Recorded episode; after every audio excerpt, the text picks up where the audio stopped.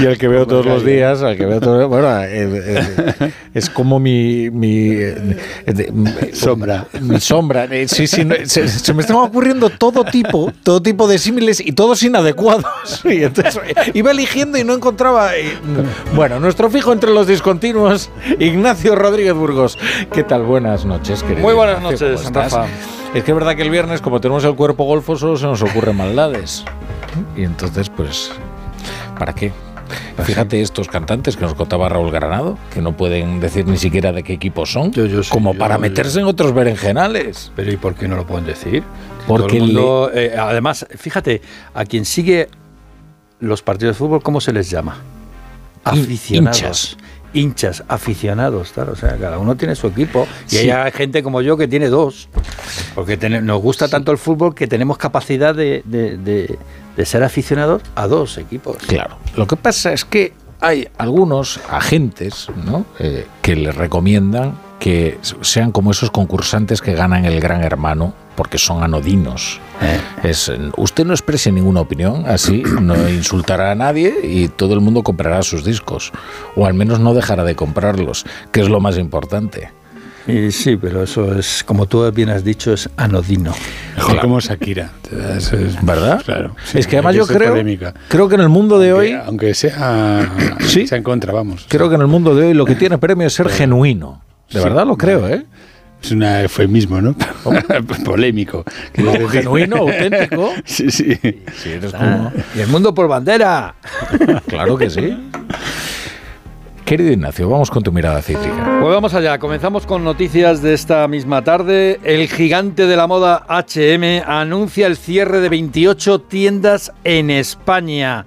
Esto es un roto. ¿eh? Y un ERE que afectará a casi 600 empleos. Un expediente un expediente de trabajo que llega 24 horas después de otro en Barcelona. Ayer ya anunciaron otro en Barcelona, lo que pasa es que el lunes empezarán a negociar y veremos a ver hasta dónde llegan.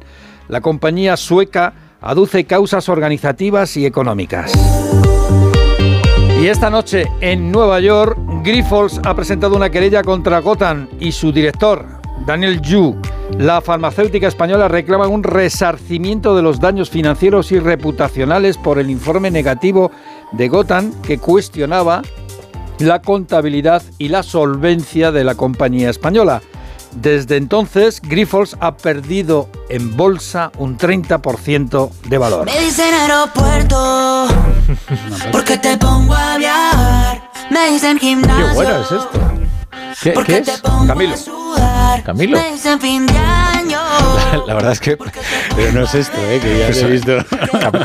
Camilo tiene un poco de chica. Yo pensaba que me ibas a decir Ludmila. Porque es un. Bueno. Eh, y ahora, a la velocidad de un jet, Pedro Sánchez anuncia la ampliación de barajas con la oposición de parte de su propio gobierno. Esta es la primera crisis en el gobierno de coalición. Ya veremos para dónde tira el jet. El caso es que Sánchez ha aterrizado en Fitur para anunciar lo que aprobó AENA en noviembre del pasado año y que presentó el ministro del Partido Popular Íñigo de la Serna en 2018. ¿Y qué es? Pues la ampliación del aeropuerto de Barajas.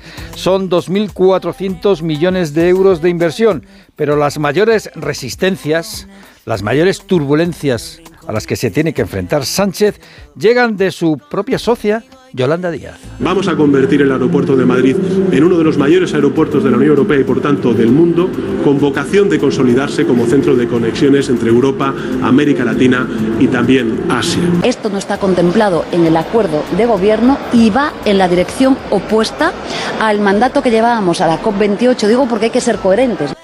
Pues eso, la idea es que el nuevo aeropuerto pueda gestionar 90 millones de pasajeros en el 2031 que ya son unos cuantos. ¿eh? Pues sí. Oye, y donde ha habido algo más que turbulencias es en las carreteras francesas. Seguimos con mucha preocupación.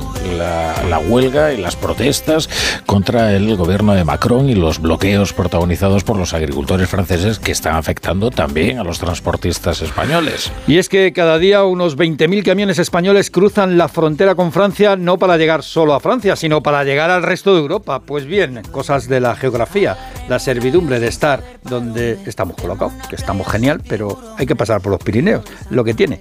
Pues bien, hoy ha sido un viernes negro en las autopistas galas con las protestas y barricadas de los agricultores franceses. Por cierto, quieren negociar mañana con el primer ministro galo.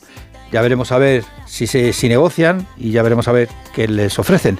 Los grandes perjudicados, los transportistas españoles, como apuntan desde ASTIC, la Asociación de Transporte Internacional. La situación, por ejemplo, ahora mismo a partir de Lyon es imposible pasar ya. Eh, está bloqueado Toulouse, está bloqueado Burdeos, varias ciudades también del norte de Francia, más al norte de Normandía y en el centro.